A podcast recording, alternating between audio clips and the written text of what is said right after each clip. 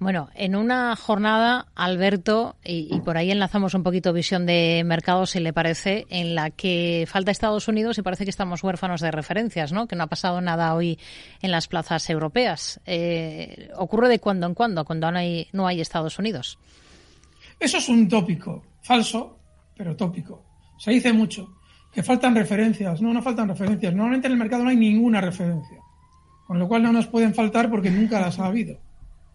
La manipulación está continuamente en la mesa, en función de los resultados de tal o cual compañía. Pero yo no necesito que Estados Unidos abra para ver la manipulación que se produce aquí. No, no estamos faltos de referencia, siempre lo hemos estado, salvo que sepamos interpretar la manipulación de los mercados. Y durante estos días, lo que nos encontramos a la hora de mirar los gráficos es que todavía la fiesta sigue sin una gran volatilidad. Ha vuelto nuestro IBEX a marcar en esos 9.350 casi clavados que la semana pasada les anticipé que eran una resistencia importante. Hmm. Es probable que tengamos ciertos recortes. Ahora bien, recuerden que la bolsa ha subido con la banca, pero no con Telefónica. Y que ahora la banca si quiere puede recortar y Telefónica subir. Porque la banca pondera muchísimo más ya en el IBEX que Telefónica.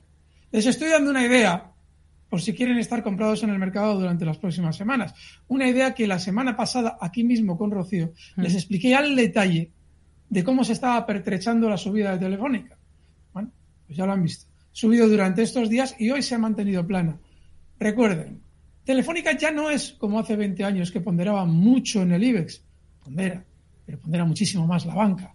Y así incluimos Iberdrolas y cosas por el estilo, ni les cuento.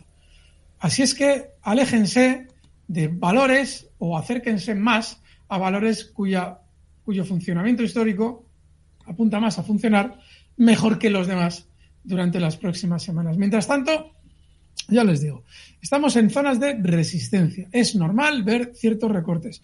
Eso no implica, y lo he explicado también durante estas semanas, que el mercado globalmente ha dejado de subir. Implica que, joder, las subidas no van a ser eternas. Es decir, podemos subir mucho a lo largo del tiempo, pero tenemos descansos. Lo normal es ver paradas en el camino de la subida. Y no es de extrañar ver algunas ahora justo que hemos llegado a resistencias. Pero no hay más. El mercado sigue tranquilo.